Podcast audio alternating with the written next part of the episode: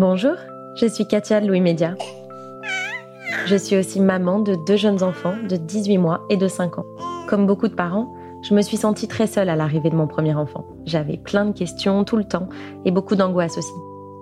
Comme beaucoup de parents, je veux toujours le meilleur pour mes enfants. C'est comme ça que j'ai redécouvert Evian, une eau née au cœur des Alpes, pure et naturelle et adaptée à l'hydratation des bébés. Alors quand on a cherché un partenaire pour soutenir ce podcast, c'est à Evian qu'on s'est naturellement adressé. Parce qu'Evian est une marque engagée comme allié des parents depuis plus de 50 ans, un allié pour une parentalité vraie et décomplexée. Alors je leur ai envoyé un message et ils ont tout de suite répondu présent. C'est donc avec une certaine émotion que j'ai la joie d'introduire Evian comme sponsor de ce podcast. Evian soutient les recommandations de l'OMS pour la promotion de l'allaitement maternel pendant les six premiers mois. Je les remercie sincèrement. Bonne écoute.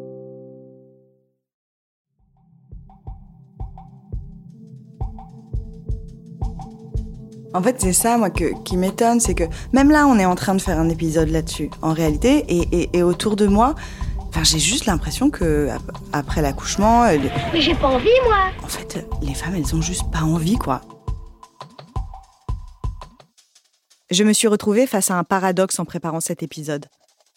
À un moment donné, je me suis demandé, mais qu'est-ce que je fais là? Je suis en train de préparer un épisode d'une demi-heure pour vous aider à reprendre en main votre vie sexuelle alors que les seules choses qui occupent probablement votre esprit, si vous venez d'avoir un enfant, c'est dormir, manger, réussir à maintenir votre enfant en vie. L'existence même de cet épisode était presque un non-sens pour moi. Alors que j'écris, je repense à un post publié par la sociologue et militante féministe Ilana Weisman. Elle a demandé à ses abonnés si elles avaient ressenti une injonction, du corps médical, de leur entourage ou des médias, à reprendre une sexualité après un bébé. Voilà les témoignages qu'elle a reçus. Une sage-femme que je voyais pour des douleurs persistantes m'a dit mettez de la crème anesthésiante pour pouvoir faire votre devoir conjugal. Mon gynéco m'a dit il faut forcer un peu. Forcer le passage, ça peut aider à détendre les tissus et c'est pas grave si ça saigne. Mon ex comprenait pas pourquoi 15 jours après 25 heures d'accouchement, une épisiotomie et une ventouse, j'avais pas la foi. Ma mère me disait tout le temps que mon mec finirait par aller voir ailleurs.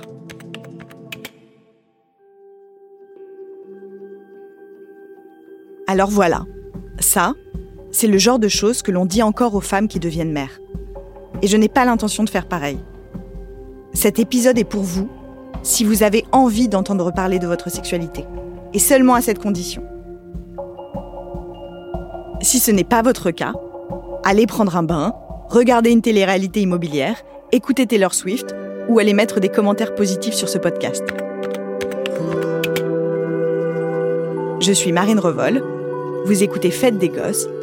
Bienvenue à celles et ceux qui sont toujours là. Fête des Gosses Fête des Gosses Fête des Gosses. Fête des Gosses Ouais, euh, Fête des Gosses. Fête des Gosses. Fête des Gosses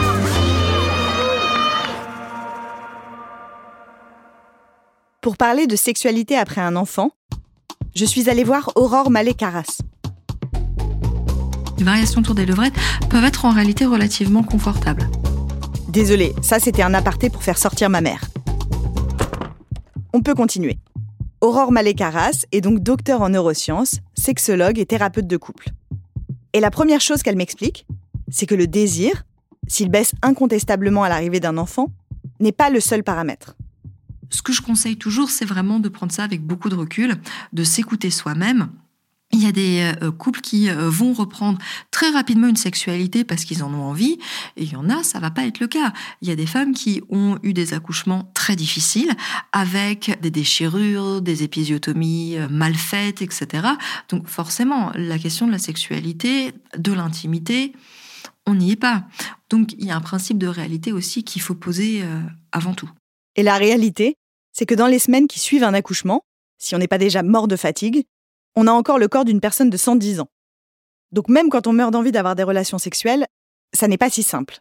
Bah, pour euh, notre première enfant, c'est moi qui avais envie de reprendre. Je vous présente Sarah, la seule amie que je n'ai jamais connue célibataire et que j'ai rencontrée à la fac. Ou plutôt dans le centre commercial d'à côté, parce que la fac, on n'y allait pas beaucoup. Et Sarah, elle est plutôt du genre demandeuse. Et même pour elle, ça a été difficile de faire l'amour après la naissance de son premier enfant.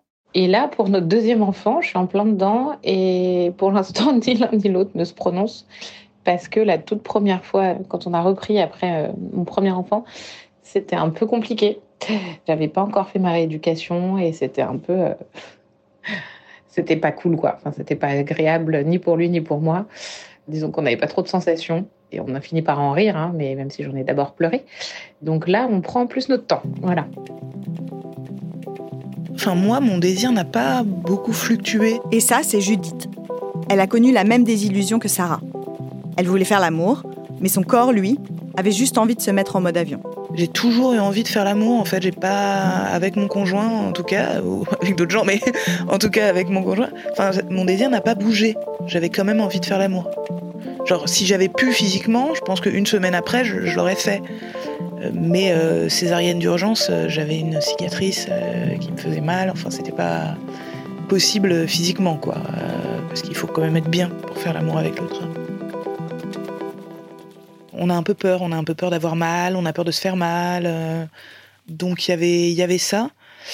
Et puis autre difficulté physique, la fatigue. C'est-à-dire que, enfin moi, il y avait beaucoup de gens qui m'avaient dit ouais, tu vas voir, après on fait pas l'amour pendant longtemps et tout. Et euh, je pensais que c'était justement une baisse de désir, mais en fait c'est juste que on est tellement fatigué que c'est impossible de. enfin je veux dire, on- n'y prendrait aucun plaisir ou on s'arrêterait au bout de deux secondes parce qu'en fait on s'endort dessus.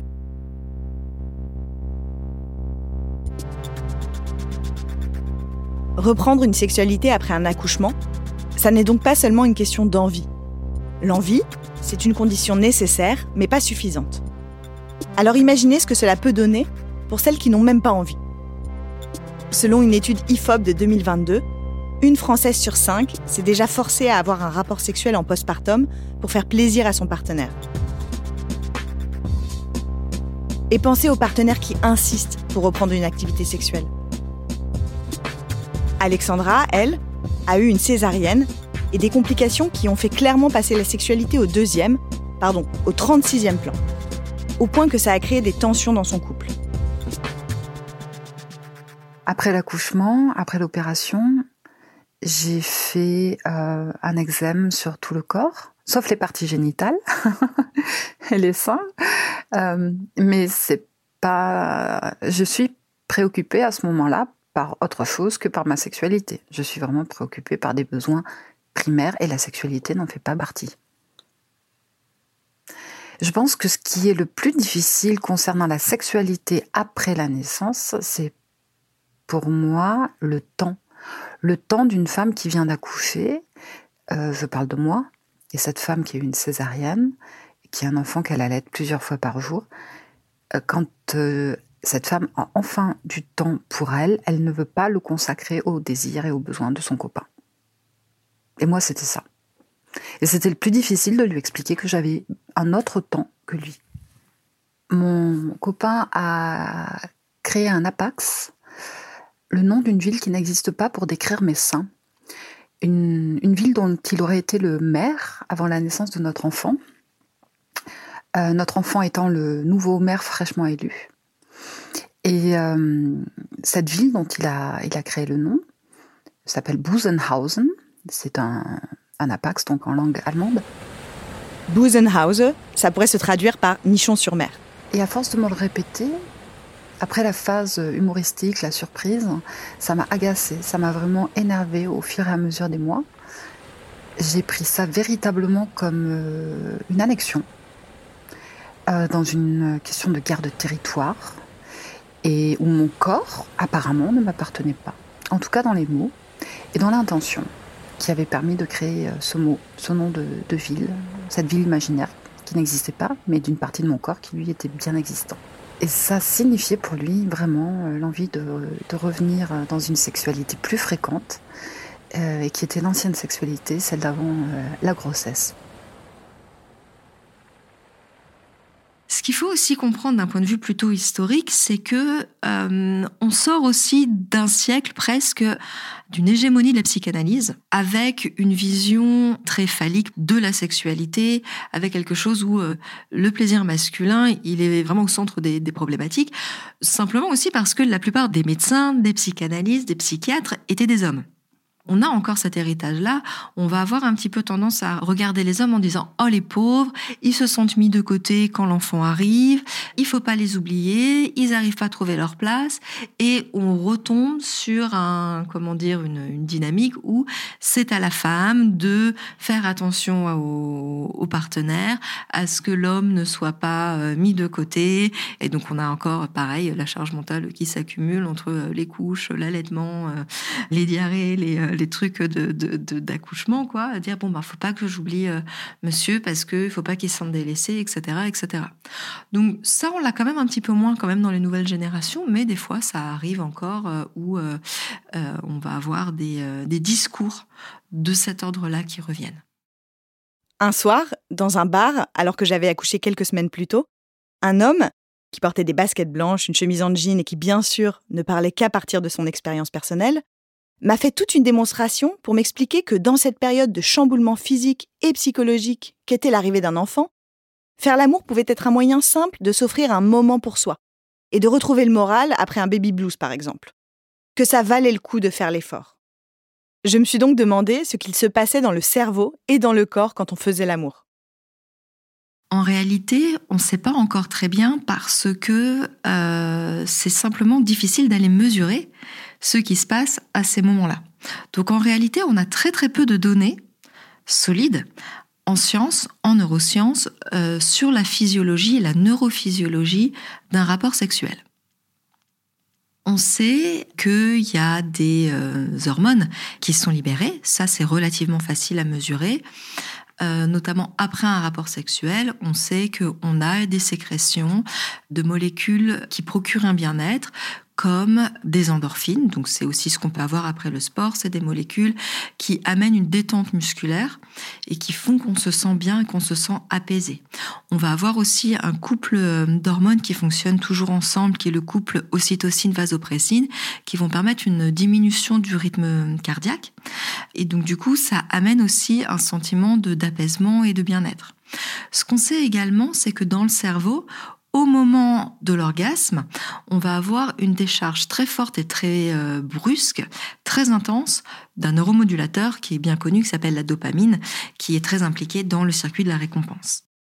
Dans un article publié dans la Revue française de sociologie en 2022, intitulé La fabrique du privilège du désir, la chercheuse Rebecca Lévy-Guilin explique d'ailleurs que la participation régulière à des activités sexuelles satisfaisantes est une des conditions pour entretenir le désir. Et dans ce que disait le garçon du bar, il y a l'idée sous-jacente que l'appétit vient en mangeant, que c'est un cercle vertueux. Mais enfin, comment on se remet dans le cercle si on n'a pas envie? Puisqu'évidemment, le danger sous-jacent serait d'inciter les femmes à se forcer. C'est très délicat parce que d'un côté, c'est vrai que euh, physiologiquement, l'appétit vient en mangeant, le plaisir appelle le plaisir, pour la sexualité comme pour d'autres choses hein, d'ailleurs.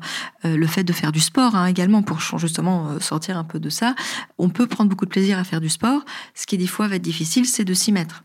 Donc en fait, c'est vrai que c'est une réalité physique et physiologique de ben, ce qui est difficile, c'est de s'y mettre. Le corps, il aime pas trop changer ses habitudes. Et puis c'est normal, on est tous, on est tous des êtres humains, on est tous un peu paresseux. Entre euh, aller faire des efforts pour un résultat euh, qu'on aura, par exemple pour le sport, dans six mois ou un an, qui est même pas garanti, et rester dans son canapé, euh, on préfère tous rester dans son canapé. Donc c'est vrai qu'il y a une notion d'effort minimal à aller faire. Donc, euh, c'est vrai que cet argument de euh, il faut se forcer un petit peu, l'appétit vient en mangeant, il est très délicat, il peut être très très pernicieux, il faut faire attention. Comment est-ce qu'il est utilisé, par qui, etc. Il faut vraiment faire la différence entre euh, moi je sais que j'aime la sexualité et j'ai envie de reprendre, là je le sens pas parce que en fait je suis fatiguée, j'ai des complexes, etc. Mais en réalité l'envie est quand même là et je allez, je prends sur moi et, je, me sors un peu de ma tête. Au contraire, ça fait du bien de partager avec l'autre parce que je vois que l'autre me désire. Je vois que, en fait, euh, ces trucs-là, c'est dans ma tête. En réalité, ça se passe bien, ça fait du bien, etc. Et dans ce cas, on est dans un truc très positif. Et le cas où on va avoir un partenaire qui va être pressant, qui va être dénigrant et qui va utiliser cet argument pour obtenir ce qu'il veut sans l'écoute de l'autre. Là, on est ailleurs. Là, on n'est pas du tout dans un discours euh, respectueux, positif, sain, aimant. On est dans euh, moi j'ai besoin de ça et toi ton devoir, parce que malheureusement, même si le devoir conjugal n'est plus du tout dans la loi, il est encore euh, bien ancré dans la tête des gens. C'est normal. Alors, il y a une différence entre c'est normal que ben, moi j'ai envie et je demande pour savoir où est-ce que tu en es, etc. Et moi je réclame. Donc là, on est ailleurs. Là, on est dans un cadre qui est d'ailleurs encadré par la loi, où en fait, on n'a pas le droit de forcer quelqu'un à faire quelque chose qu'il n'a pas envie. D'ailleurs, en 2023, le Haut Conseil à l'égalité note que 33% des femmes interrogées ont déjà eu un rapport sexuel suite à l'insistance de leur partenaire, alors qu'elles n'en avaient pas envie. Et ce genre de rapport-là, ça donne pas vraiment envie de se resservir. Alexandra garde par exemple un souvenir en demi-teinte de la reprise de sa vie sexuelle, parce que ça ne correspondait pas à son timing à elle. Le premier après l'accouchement, euh, notre fils avait 4 mois un rapport sexuel classique, celui que voulait euh, mon partenaire. Je ne peux pas dire, peut-être qu'il y en a eu un autre avant, mais c'est celui-là dont je me souviens, parce que c'était vraiment le rapport sexuel typique, le scénario écrit. On sait comment ça commence, on sait quand ça va se terminer, comment ça va se dérouler, voilà. Donc l'enfant avait 4 mois, et c'était en vacances. Et d'un côté, j'étais contente, mais j'ai pleuré, je ne sais pas pourquoi. J'ai peut-être pleuré parce que j'étais contente, j'avais l'impression de revenir à une certaine normalité, ce que j'avais connu jusqu'à la grossesse au niveau sexualité. Mais d'un autre côté, je sais qu'il y a un goût amer. Je pouvais être contente parce que je faisais référence à un passé, mais qui n'était pas forcément en accord avec moi, euh, mes envies de, de femme allaitante euh, suite à une naissance.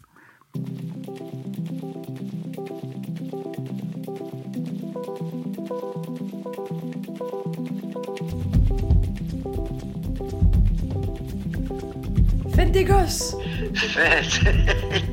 Faites des gosses Faites des gosses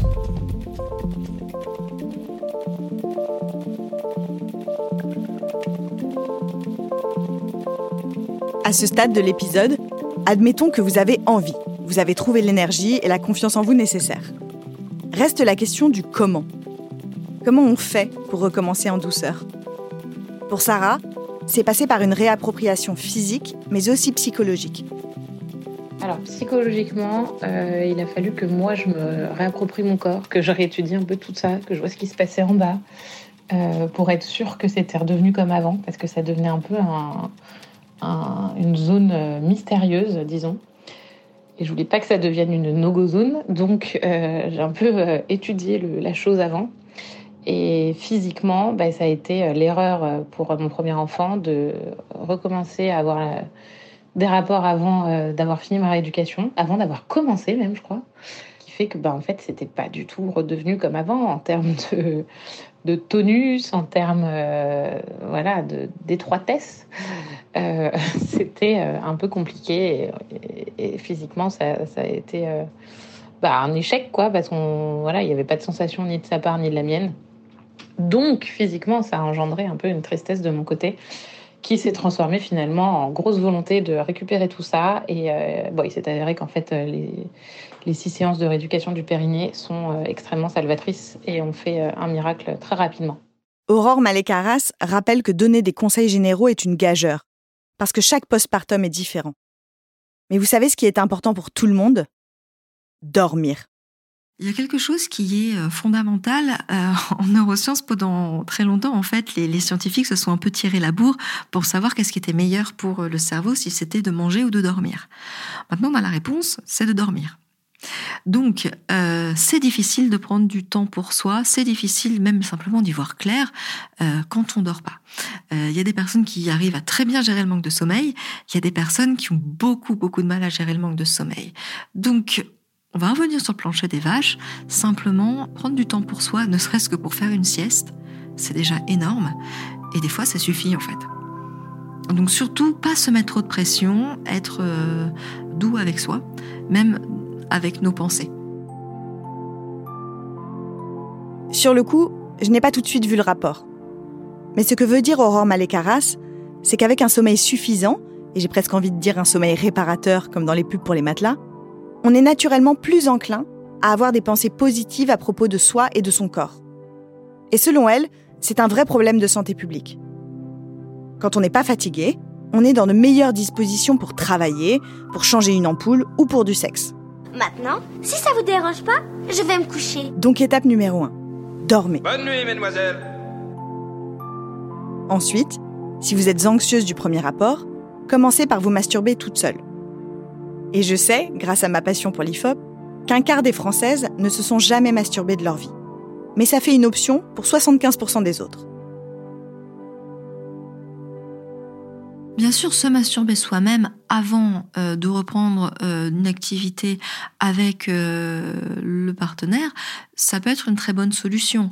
Après, il faut encore une fois pas retomber dans le truc des injonctions, il faut que je me masturbe, etc. Mais si vous le sentez, il n'y a pas de souci. Moi, j'ai des femmes qui m'ont dit qu'elles avaient eu un arrêt de masturbation à l'arrivée d'un enfant et les seules activités sexuelles qu'elles avaient, c'était lors d'un rapport sexuel avec le conjoint. Pourquoi pas? Parce que simplement, elles n'avaient pas le temps, elles n'avaient pas envie, ça leur passait pas par la tête et voilà. Donc, euh, ça peut être intéressant si, si vous le sentez, encore une fois. Il y a le désir théorique et il y a aussi le désir physique. Une fois que psychologiquement on se sent prête, il faut quand même créer les conditions du désir physique. Raviver la flamme, comme on dit. Parce que je ne sais pas vous, mais moi, à 23 heures, quand j'arrive dans un lit squatté par les doudous et les biberons remplis de lait qui a tourné, j'ai plus envie de me mettre la tête dans le four que de jouer les feux de l'amour. Aurore Malécaras, elle, conseille de se donner rendez-vous, et pas dans dix ans. Non, si c'est une blague, elle est de mauvais goût. Hein. Après, comment raviver la flamme? Ça, ça va dépendre en fonction des goûts de chacun. La question des scénarios érotiques et des jeux érotiques, euh, elle est valable pour euh, l'après-enfant, ça peut être valable avant les enfants. Voilà, donc il y a des personnes qui aiment bien poser des scénarios, avoir des jeux, se donner rendez-vous, etc. C'est des choses qui vont marcher assez bien.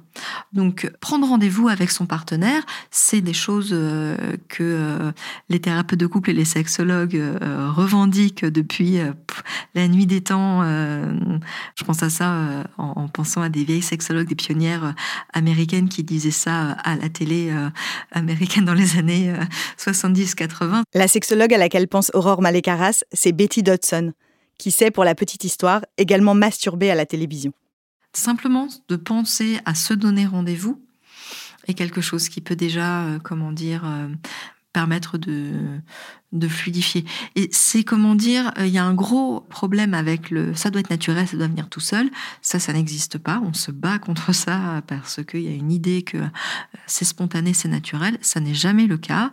Euh, et au contraire, de vous dire, il y a un temps qui est donné où je vais avoir une après-midi ou une soirée ou un moment où en fait je ne pense à rien d'autre que à me détendre, que à être avec une personne que j'aime, avec qui on fait des choses cool, ça fait déjà du bien en fait. Et on a besoin de ça après l'arrivée d'un enfant, euh, quand on n'a pas assez de nuit, quand euh, voilà. Une fois que le rendez-vous est pris, l'idée c'est plutôt qu'il soit réussi, non? Et ça aussi, si ça se prépare pas comme un rendez-vous avec son banquier, ça peut se penser pour anticiper les éventuelles difficultés techniques, les douleurs, les appréhensions. Aurore Malécaras conseille, pour commencer, de décentrer la pénétration. Donc c'est vrai qu'on a tendance à être encore dans un, une représentation de la sexualité très centrée autour de la pénétration pénis-vagin, euh, mais il y a d'autres pratiques qui peuvent être tout aussi intéressantes, qui peuvent procurer du plaisir aux partenaires, comme des euh, masturbations respectives, en effet, des rapports bucogénitaux.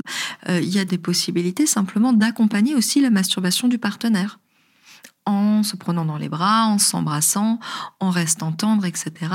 C'est des choses qui marchent assez bien. Donc on peut garder un lien humain, une affection et un, et un désir de cette manière-là, sans aller sur des pratiques qui sont euh, trop euh, intrusives des fois pour la femme. Il y a aussi la question des positions, qu'on vienne d'avoir un enfant ou non d'ailleurs.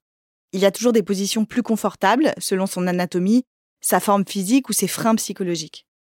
Et après un accouchement, certaines peuvent être plus favorables à une reprise des rapports. Alors la question des positions pendant et après la grossesse, elle revient de manière très fréquente. Si je le fais de manière euh, très simple, c'est la position dans laquelle vous êtes confortable tout simplement. Ça, ça va varier en fonction euh, des femmes, ça va varier en fonction de nos anatomies, parce qu'on est toutes différentes, ça va varier en fonction de ce que vous avez eu pendant l'accouchement. Alors, ce qui est recommandé la plupart du temps, c'est vrai que quand euh, l'homme est couché et nous, on se met dessus, on est plus en contrôle de ce qui se passe. Donc ça peut être une bonne première position pour commencer un rapport. Donc ça peut être une possibilité. Il y a la possibilité aussi de, euh, comment dire, alors ça, ça va vraiment dépendre des femmes, hein, mais des fois, des positions de type levrette, des variations autour des levrettes, peuvent être en réalité relativement confortables. Donc ça, c'est vraiment à voir. Parce que, en fait, simplement, il y a un angle assez ouvert où justement, en fait, l'anatomie féminine, on va dire, est très euh, dégagée. Donc, du coup, l'homme peut aussi euh, être en contrôle sur ce qui se passe. Et la femme peut aussi bouger le dos, se mettre, se cambrer ou pas, euh, se mettre plus debout, se mettre plus sur les coudes. Et donc, du coup, ça permet en réalité beaucoup plus d'ampleur. Il y a plus de degrés de liberté pour permettre le mouvement. Ce qu'il y a à éviter, c'est des positions où il y a peu de degrés de liberté où il y a peu d'amplitude de, mouvement. Après, ce qui pourrait être recommandé, notamment après qu'il y ait des cicatrices suite à des déchirures ou des épisios, ça fait d'utiliser du lubrifiant. Ça, c'est quelque chose qui n'est jamais assez dit. On règle je ne sais combien de, problèmes de couple, euh, de douleurs à la pénétration avec des lubrifiants. On prend des lubrifiants à base d'eau parce que c'est ce qui est le plus proche des sécrétions euh, naturelles. Et ça aide de manière euh, réellement euh, drastique sur euh, des inconforts. Vous la connaissez, vous, l'histoire de ce couple? Leur vie sexuelle était un peu, disons, ralentie, voire inexistante. Et pendant la grossesse, la femme s'est tout d'un coup prise d'une folle envie de faire l'amour, partout, tout le temps. Après la naissance, elle a continué sur sa lancée, et elle et son mec sont devenus des dieux du sexe. Moi, je ne les connais pas, mais il paraît que ça existe que la reprise des rapports, et le fait de les penser différemment justement, reconfigure la vie sexuelle en elle-même. D'ailleurs, passion IFOP toujours, c'est le cas pour 76% des Français, dont près de la moitié indiquent faire moins l'amour qu'auparavant, quand plus du quart revendiquent une augmentation de la fréquence des rapports. Certains explorent de nouvelles pratiques, sortent de la dichotomie de la vierge ou de la putain, ou tout simplement font l'amour différemment. C'est un exemple moins spectaculaire que ma petite histoire des dieux du sexe, mais c'est ce qui s'est passé pour Judith, lorsqu'elle et son conjoint ont recommencé à faire l'amour trois mois après la naissance de leur enfant. Dès le premier rapport, rien n'était vraiment comme avant. Donc oui, trois mois après, et il me semble qu'il y avait tout un truc où on, était en cododo avec le petit et tout, et donc il était quand même tout le temps avec nous, quasiment. Et il y a un blocage évident, c'est-à-dire que tu, enfin, nous, on n'allait pas faire l'amour devant notre enfant euh, qui était réveillé à côté de nous. Enfin, il y avait un truc ultra glauque que nous, on, voulait pas. Je me demande si on n'a pas mis, il dormait, je pense, et je me demande si on n'a pas mis son couffin dans la, dans la pièce d'à côté, très pudiquement. Et ce premier rapport annonçait une toute nouvelle façon de faire l'amour. C'est un peu plus sportif. Mais comme tout, une fois qu'on a des enfants, je veux dire, tout est plus sportif. C'est plus sportif de prendre le train, c'est plus sportif de, de bosser, c'est plus sportif de faire la cuisine. Enfin, tout est un petit peu reconfiguré. je pense qu'on fait moins de bruit qu'avant. Mais euh, il faut un peu plus se mettre dans le mood de, on est un couple et on n'est pas forcément des parents, donc on n'est pas en train de tendre l'oreille pour vérifier que notre enfant soit pas en train de se réveiller ou Enfin, il y a un peu plus de contraintes quand même, puisqu'il est, tout petit encore, il a 14 mois, donc on est encore très très souvent avec lui, sauf en journée. Avant, ça nous arrivait plus de le faire en matinée ou des choses comme ça, le week-end, quand on a un peu de temps et tout. Et là, c'est un peu plus le soir, quand il dort. Et oui, le fait de, de se retenir. Enfin, on n'était pas spécialement bruyant, mais il y, a quand même un truc que tu as en tête en te disant, ouais, ce serait con que je réveille le petit. Et puis en plus, ça te sort du truc. Enfin, c'est pas possible, quoi. Tu vas pas euh, aller conseiller ton enfant et tout de suite après reprendre. Enfin, en tout cas, pour moi, ça me paraît. Euh, c'est pas possible, en fait. C'est bien que ce soit deux secteurs qui soient séparés. D'abord par une cloison, et ensuite euh, par moralement quelque chose qui est un peu infranchissable, quoi. mais bizarrement, c'est pas beaucoup plus routinier. Enfin chaque fois est un peu différente et à la fois, comme c'est avec quelqu'un que je connais très bien, parce que ça fait 12 ans qu'on est ensemble, il n'y a pas eu de, gros trucs, genre oui, maintenant que je t'ai vu accoucher, je ne veux plus te voir en tant que femme, tu n'es plus qu'une mère. Enfin, il n'y a pas du tout ce truc-là, alors même que j'ai allaité. Ah, c'est peut-être le seul truc qui a un petit peu changé. C'est-à-dire que comme j'ai allaité, enfin, et en plus on n'en a même pas parlé de ça, comme j'ai allaité, j'ai allaité euh, jusqu'à ces six mois, euh, j'ai plus envie qu'on touche trop les tétons, quoi. Enfin, c'est horrible, mais, même maintenant que j'allaite plus depuis des mois, ça a perdu un petit peu son côté zone érogène, je sais pas, faudrait faire un truc pour que ça revienne, mais c'est moins agréable pour moi qu'avant, enfin, je l'associe plus à un truc de mon fils et j'ai du mal à le détacher de ça on va avoir euh, des couples qui, une fois que les enfants sont là, vont avoir envie justement d'aller explorer plus d'autres choses dans leur sexualité. Il y a des couples où justement ça va être exactement l'inverse. On va retomber d'autant plus dans des dichotomies euh, euh, la mère et la putain une fois que l'enfant est là. Donc c'est vraiment très variable, le spectre est très large et il y a tout au milieu, tout existe au milieu. De toute façon, il faut partir du principe, principe de réalité, hein, vraiment que euh, l'arrivée d'un enfant, ça bouleverse le couple. On n'a plus le même temps, on n'a plus le même appartement, on n'a plus les mêmes dispositions, ça change tout. Donc, il faut être capable après de se réinventer, d'aller chercher de nouveaux outils, si on a envie, de savoir s'écouter en même temps pour pas trop se mettre la pression justement, parce que le problème, surtout autour de reprise de sexualité après euh, l'accouchement, c'est que des fois on va avoir aussi des femmes qui vont trop se mettre la pression alors que l'homme n'en a pas besoin aussi, parce que lui il se lève aussi la nuit, il est tout aussi fatigué, il en a pas envie non plus. Donc on se calme et on voit, on fait comme les personnes veulent. J'ai demandé à Aurore Malécaras à quel moment les couples venaient la consulter après une naissance. Selon elle, trop tard. C'est assez difficile d'avoir justement des couples euh, qui arrivent et on est déjà, euh, comment dire, dans des stades avancés euh, de problèmes, alors que si le problème avait été pris au départ, on aurait pu le, le régler. C'est un peu comme dans Le Petit Prince où euh, il arrache euh, les baobabs quand c'est simplement des petites arbres et qu'on peut les arracher au départ et après ça devient des baobabs et euh, eh, on peut plus faire grand chose. Donc vraiment, ça peut être des fois pas mal de consulter avant l'arrivée d'un enfant. Parce que la sexologie, alors il y a le terme de sexologie qui des fois peut faire un peu peur, mais on parle des fois pas du tout de sexualité. Des fois, on va parler d'organisation de l'appartement des sujets très très terre à terre, euh, des choses auxquelles on n'a pas nécessairement pensé. Et le fait d'avoir un espace où on peut en parler en amont, avec un professionnel qui a le recul, qui sait euh, quels peuvent être les points d'écueil, à qui ils peuvent poser des questions, etc., ça peut aussi simplement alléger et euh, fluidifier l'arrivée de l'enfant. Aurore Malécaras prêche pour sa paroisse, et c'est normal. Mais une fois que l'enfant est là, entre les nuits hachées, le nouveau rythme de vie, et pourquoi pas pour corser un peu les choses, un déménagement, un changement professionnel ou juste une énorme flemme, aller voir un sexologue n'est pas franchement considéré comme une activité prioritaire. Il faut avoir le temps et les moyens. Alors ce qu'on fait tous, c'est d'aller consulter des ressources plus ou moins sérieuses en ligne ou sur des comptes Instagram dédiés à la parentalité. Et dans ce cas, il faut 1. Parfois s'armer d'une bonne dose de second degré, et 2. Faire le tri.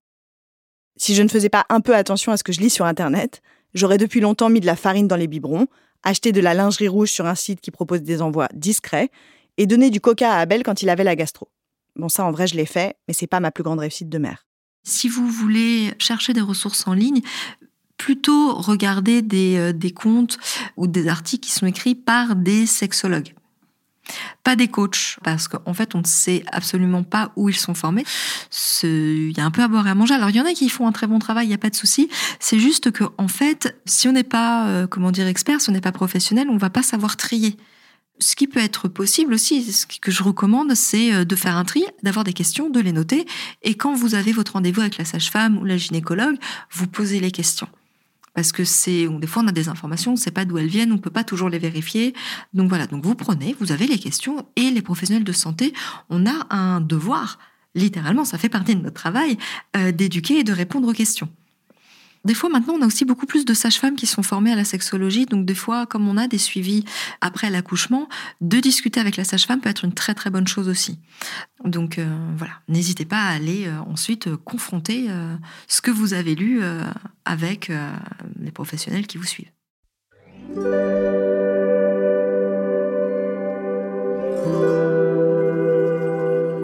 Je suis Marine Revol et vous venez d'écouter Fête des Gosses. J'espère que ça vous a plu et que vous reviendrez. Dans les prochains épisodes, on parlera de poster ou de ne pas poster de photos de son enfant sur Instagram, d'organisation en postpartum et de doudou. Cet épisode a été réalisé par Anna Bui. La musique a été composée par Jean Thévenin. Si vous aimez ce podcast, dites-le nous avec plein d'étoiles et de commentaires et envoyez-nous toutes vos questions et vos remarques à hello@louismedia.com. J'ai hâte de vous lire.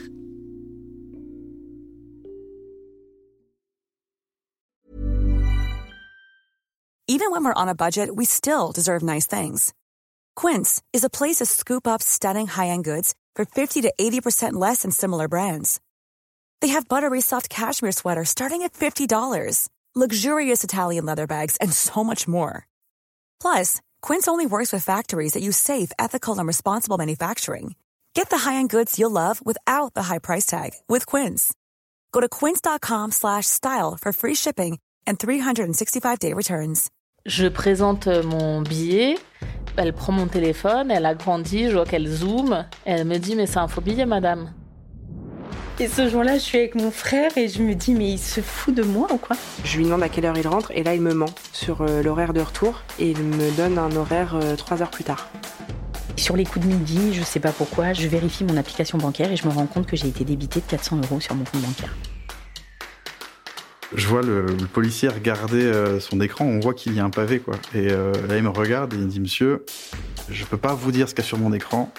Par contre, regardez-moi bien droit les yeux, fuyez. Je fais une marche arrière. Et à ce moment-là, une jeune fille arrive en courant. On lui hurle par la fenêtre que nous sommes toutes ces meufs. Donc je lui dis à toi, ramène ton cul ici tout de suite parce que ça va partir en cacahuète. Lover, voleur, une série de quatre épisodes tournée par Lisanne Larbani après son enquête dans Libération à propos de Lesty, le caméléon de Tinder, et à écouter à partir du 22 avril dans Passage, notre podcast d'histoire vraie. À très vite.